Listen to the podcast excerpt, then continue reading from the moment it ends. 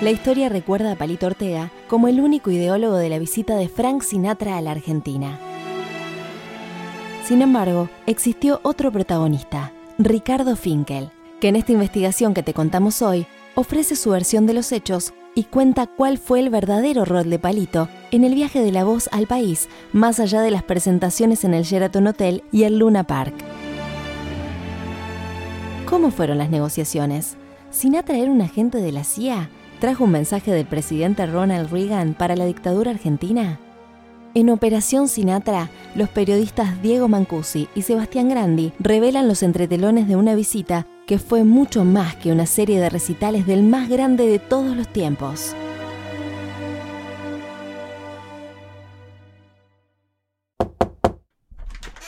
Vení, vení, pasá. Esto es No Ficción, el podcast de libros de Penguin Random House Grupo Editorial. Gracias por acompañarnos.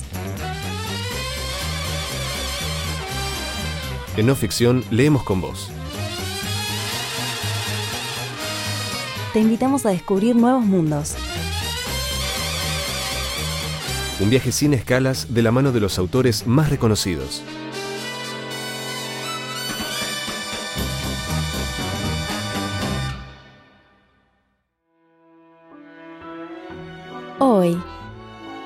Operación Sinatra. Un libro de Diego Mancusi y Sebastián Grandi. Publicado por Editorial Aguilar.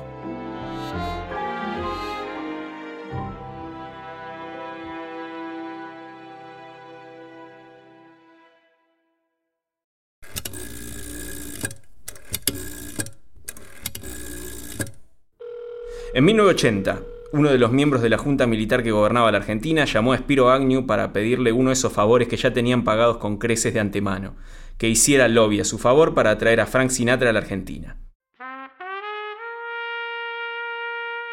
El dictador, el on the record no registra puntualmente si fue Videla, Emilio Macera u Orlando Agosti, se había enterado de que la voz quería venir a Buenos Aires por primera vez en su carrera y pretendió anticiparse a cualquier negociación privada. Una gestión oficial que consiguiera la visita al país de semejante estrella sería, a su juicio, una manera efectiva de sumar puntos ante un pueblo que se estaba poniendo inquieto. Agnew hizo su gracia ante el abogado Edwin Perstein, que junto a su socio Mickey Rudin manejaban los asuntos de Frank Sinatra por aquellos años. Perstein lo escuchó y procedió a hacer las averiguaciones del caso, y poco después le devolvió el llamado. Señor Agnew, ¿usted disfruta de visitar la casa del señor Sinatra, ir a sus fiestas, comer con él, contar con su amistad y demás? preguntó. Desde ya, respondió el ex vicepresidente. Entonces, si quiere seguir disfrutando de todo eso, no vuelva a meterse en sus negocios.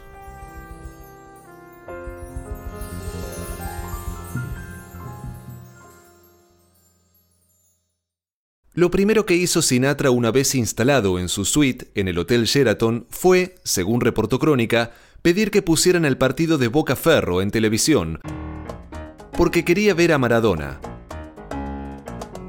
El 2 de agosto de 1981, el se buscaba mantener la punta frente a su escolta en la antepenúltima fecha del Metropolitano, que terminaría ganando.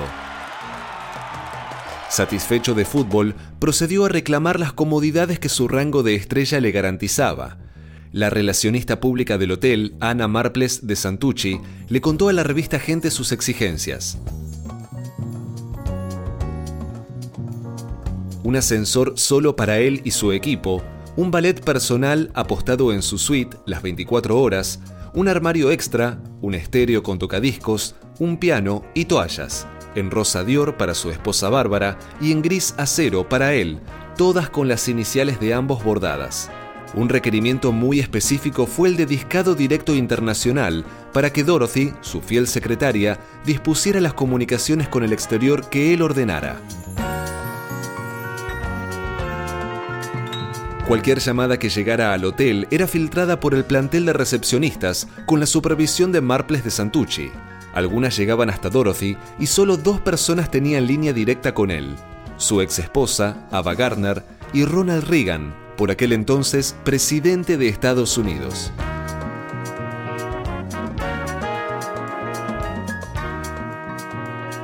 Eh, Frank Sinatra cuando llega a la Argentina en 1981 es un hombre grande ya, que tiene muchos años de carrera y que ha hecho una vuelta ideológica bastante curiosa, porque pasa del Partido Demócrata al Partido Republicano y llega a la Argentina siendo una persona muy cercana, un amigo cercano de Ronald Reagan, presidente de los Estados Unidos en ese momento.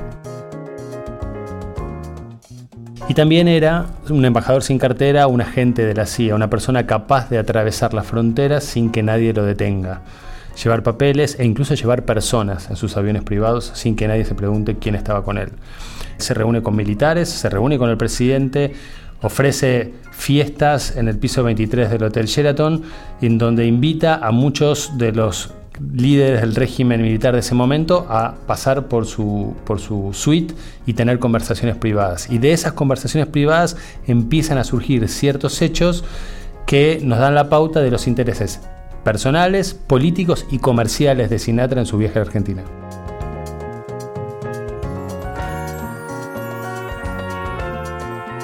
Agrego que el libro relata el viaje de Sinatra en su relación con el poder en Estados Unidos y muestra cómo le interesó siempre estar cerca de ese poder, del poder político, de subirse al avión presidencial. Eh, los primeros coqueteos con eso los tiene con la familia Kennedy en los 60 y después se siente traicionado justamente por el Partido Demócrata y más allá de que en un momento él le dice a su hija que a medida que uno se va poniendo viejo se va poniendo más conservador también, él hace ese viaje eh, al, al Partido Republicano porque finalmente Nixon primero y Spiro Agnew, su, su, vicepresidente, y después Ronald Reagan, le dan cabida en eso, lo dejan subirse al avión presidencial, lo tratan como un embajador más.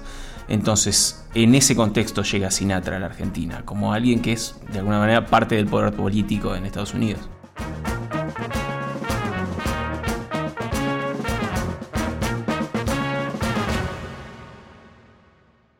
Estados Unidos está fuera de carril ahora. Necesitamos a alguien que lo vuelva a poner en su lugar, dijo Sinatra en 1980, refiriéndose a su amigo, Ronald Reagan.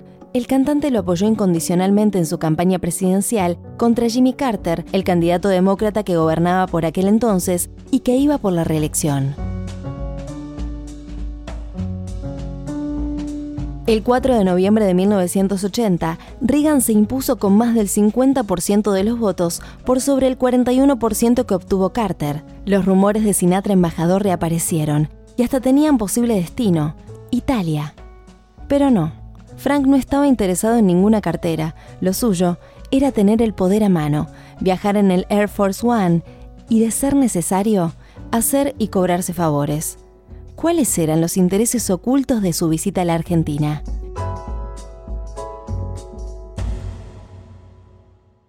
El encuentro entre Viola y, Sinatra, que se da en varias ocasiones a lo largo de la estadía, hay una foto que muestra a Sinatra abrazando al presidente Viola en una posición de poder.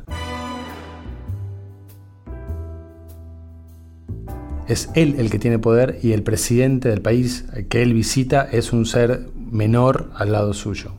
Esa situación, ese juego de poder, él lo mantiene todo el tiempo, esa relación con el poder le gusta muchísimo y él aprovecha su condición de hombre influyente, de representante de la cultura popular, representante de los Estados Unidos, para transmitir siempre un mensaje y para decir algo todo el tiempo, ya sea en formato de palabras, en hechos o hasta en gestos. De alguna manera eh, Sinatra en su papel de embajador sin cartera estaba validando, si se quiere, la posición política de la dictadura en ese momento. ¿no? Hay una anécdota que nosotros contamos en el libro, que es el viaje de Sinatra a lo largo de la Avenida Libertador, donde él destaca la arquitectura, pudiendo destacar muchísimas cosas de esa avenida, destaca la arquitectura de la Escuela Mecánica de la Armada, lo cual no es un, una observación menor, ¿no? Está haciendo un mensaje político ahí también. Es interesante que Sinatra no solamente era un miembro del poder, sino que además era un cantante brillante y genial. Muy admirado, sigue siendo muy admirado por todo el mundo. Entonces, está el Sinatra cantante, está el Sinatra relacionado con el crimen organizado, está el Sinatra relacionado con el poder, todos son la misma persona y a veces triunfa uno sobre otro y nosotros en Argentina los tuvimos a todos juntos. En 1981, Frank Sinatra declara a la revista Gente, ya un buen amigo mío, el presidente Reagan, me había hablado largo y muy bien del general Viola. Incluso me mandó un saludo personal para él. Me alegro de que mi visita a la Argentina haya coincidido con este buen momento de las relaciones entre ambos países. Creo que a partir de ahora las relaciones tendrían que ser más estrechas, porque Latinoamérica es el futuro. Nosotros los americanos no entendemos muy bien las crisis en estos países, cuando tienen todo el acero, la comida y el petróleo suficiente como para buena parte del mundo debemos integrarnos más, y en el caso especial de la Argentina es un país maravilloso, con gente especial, distinta, que tiene el entusiasmo y la pasión de los latinos y la rígida exigencia de los sajones.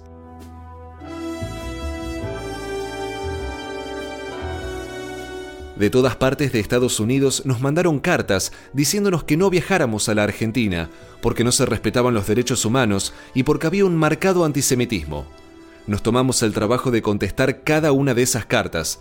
Quiero decir que hace seis o siete años no hubiéramos venido, por el problema de la subversión, pero esta vez chequeamos con nuestro gobierno la situación en la Argentina y decidimos que ya no había ninguna razón para no venir.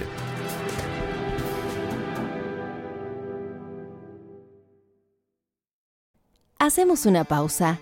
¿Sabes qué es un audiolibro? Es un libro que podés escuchar el mismo libro que lees en papel, pero leído por un locutor para que lo puedas disfrutar mientras haces otra cosa.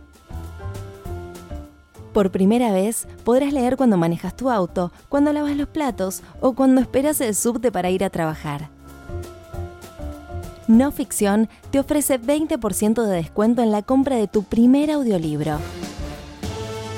Solo ingresa en audioteca.com Audioteca con K, elegí cualquier libro de Penguin Random House e ingresé el código no ficción, todo junto. Te dejamos los links en la descripción de este episodio. Listo, nunca pares de leer.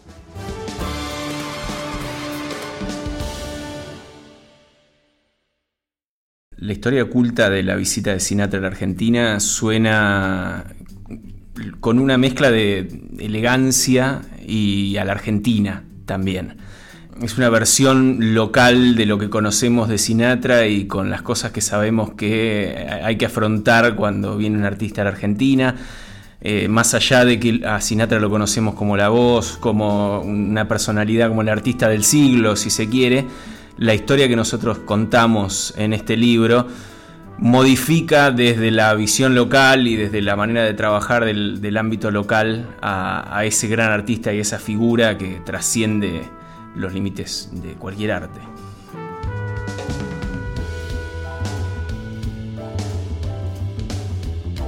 Palito Ortega puede dar fe de que ser leal a Sinatra no solo es reconfortante en lo moral, sino también muy conveniente. Yo sé todo lo que te pasó, le dijo Frank en Buenos Aires, y se ofreció a ayudarlo. Poco después, cumpliría con creces. Ese todo lo que te pasó, al que se refería el norteamericano, era una catástrofe financiera. La visita de Sinatra a la Argentina está inseparablemente ligada a dos ideas. Primero, que lo trajo Palito Ortega, y después, que Ortega perdió muchísima plata, lo cual es solo una parte de la verdad, pero verdad al fin.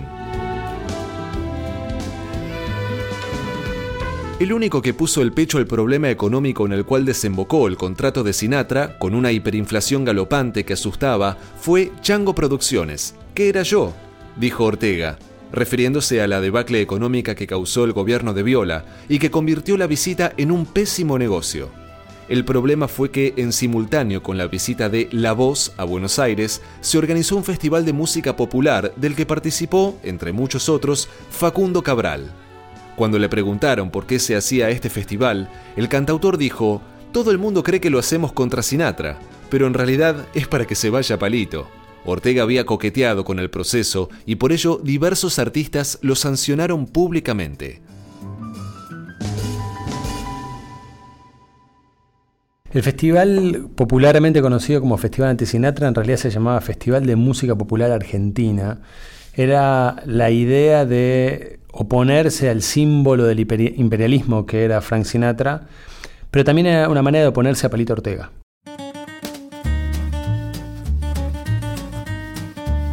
Entonces lo que quisieron hacer era mostrar que a diferencia de un concierto a mil dólares de entrada, por mucho menos dinero se podía hacer un festival con lo mejor de la música argentina y ese era el objetivo.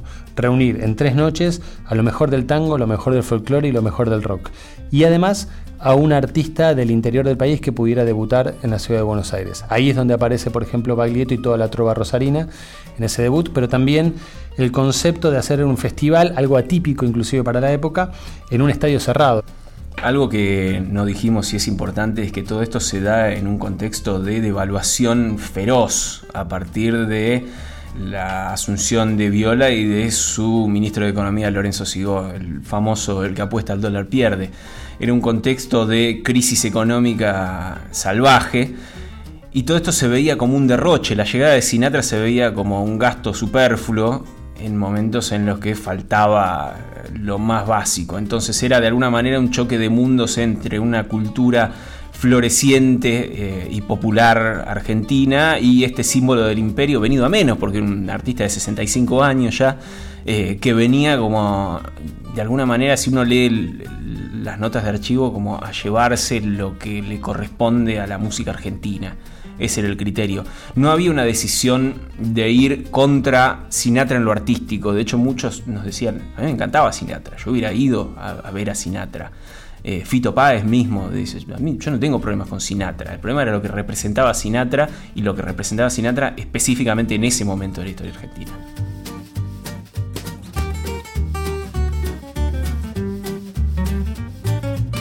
Hasta 1979, los únicos acercamientos que Sinatra había tenido a esta parte del continente eran haber grabado en 1946 South America Take It Away, una rumba muy menor y muy estereotipada, de esas que creen que todo lo que hay al sur del río Bravo es caribeño, un swing humorístico llamado The Coffee Song, en el que elogiaba el café de Brasil, y, lo más importante, un disco de clásicos de la bossa nova grabado a dúo con Tom Jobim en el año 1968.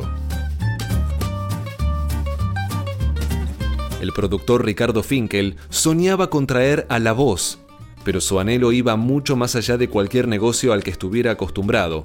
Él quería escucharlo cantar en su ciudad natal, verlo pasar por el obelisco, quedar en la historia como el hombre que reunió al público argentino con el que consideraba el artista del milenio. En ese contexto, si contratar a un Beatle era casi imposible, traer a Sinatra era un delirio. A Finkel, Sinatra lo atraviesa. Su padre lo amaba y él heredó esa devoción que, ambición mediante, convirtió en misión. Por eso le envenena que cuando se habla de Sinatra en la Argentina, siempre se diga lo trajo palito. Lo enferma ese ninguneo por el que culpa principalmente al mismo Ortega. Justo a él lo sacan del relato, a él que ya gestionaba incluso antes de que la Junta Militar se enterara y quisiera notarse el poroto, cuando la sola idea era un divague.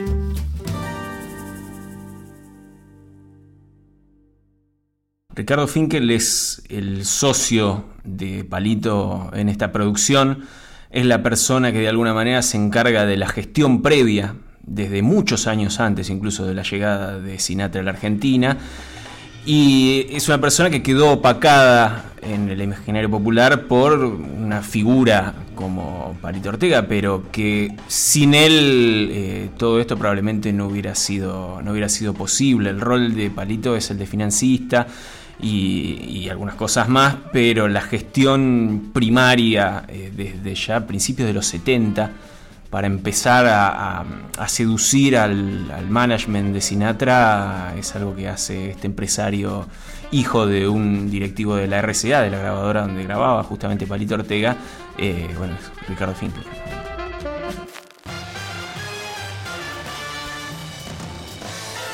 El éxito artístico queda también, eh, la otra cara de la moneda es el fracaso económico de la visita de Frank Sinatra, lo que hace que los dos socios con el paso de los años terminen teniendo muchas diferencias personales y ciertas recriminaciones unos a otros, a pesar de que se han encontrado en eventos sociales o de casualidad a lo largo de los años y se han saludado amablemente. Pero quedaron recuerdos encontrados. Eso nos permitió a nosotros también contar partes de la historia que una u otra parte quiere ocultar. Y de esa manera Finkel vuelve a tener un protagonismo. Él está eh, en todas las fotos de prensa de la época, en todos los medios de la época, él está presente. Él va a la Quinta de Olivos junto con Frank Sinatra. Entonces, es un protagonista fundamental de esta historia que en el imaginario popular a lo largo de los años fue desapareciendo y nosotros queríamos rescatarlo.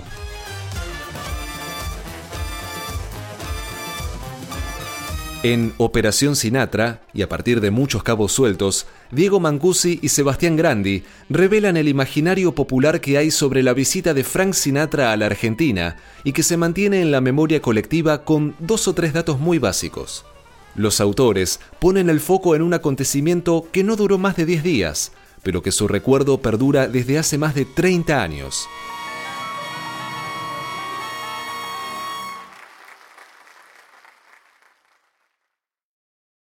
Yo sigo creyendo que Sinatra era un gran cantante, un gran intérprete y a quien todavía me emociona mucho escuchar.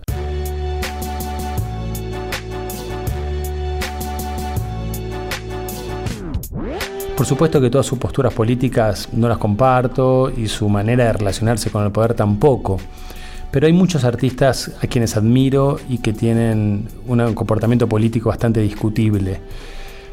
Por suerte me parece que lo que trasciende es su obra artística y no su obra política. Entonces, veintipico años después de su muerte, podemos quedarnos con su música y no tanto con su legado político. Además, nadie es malo, malo o bueno, bueno. Eh, Sinatra fue importantísimo en la lucha por los derechos civiles en Estados Unidos, en su, etapa del Partido Demócrata, eh, hizo mucho por la integración racial en las orquestas en los 50, en los 40, eh, que después haya hecho un, pase al Partido Republicano y se haya hecho muy conservador, sin duda es polémico, ¿no? Pero también incluso dentro de lo político, que podríamos determinar que es como lo más repudiable de su figura, también tiene hechos valiosos.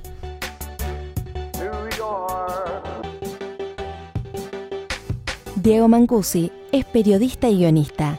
Colabora con la revista Rolling Stone y el diario La Nación.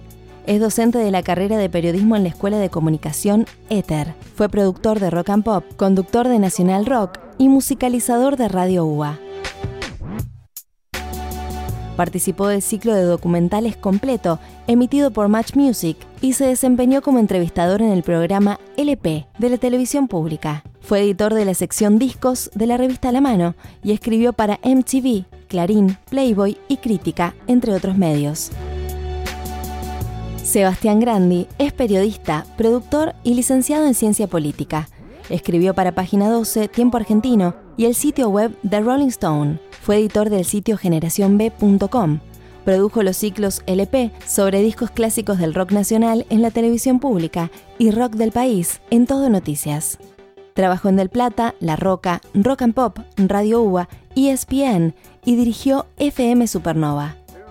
Actualmente es coordinador de aire en FM Mega 98.3.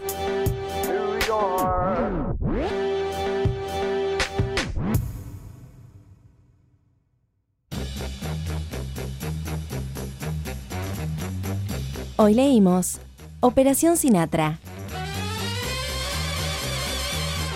un libro de Diego Mancusi y Sebastián Grandi, publicado por Editorial Aguilar.